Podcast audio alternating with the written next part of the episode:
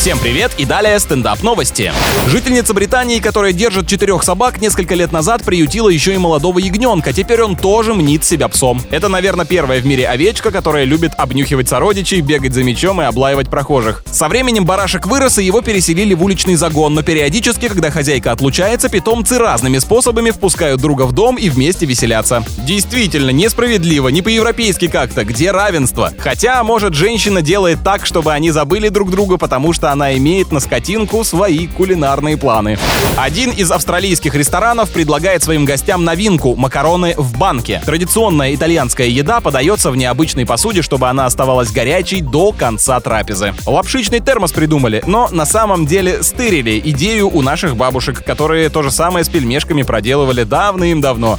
С вами был Андрей Фролов. Больше новостей на energyfm.ru.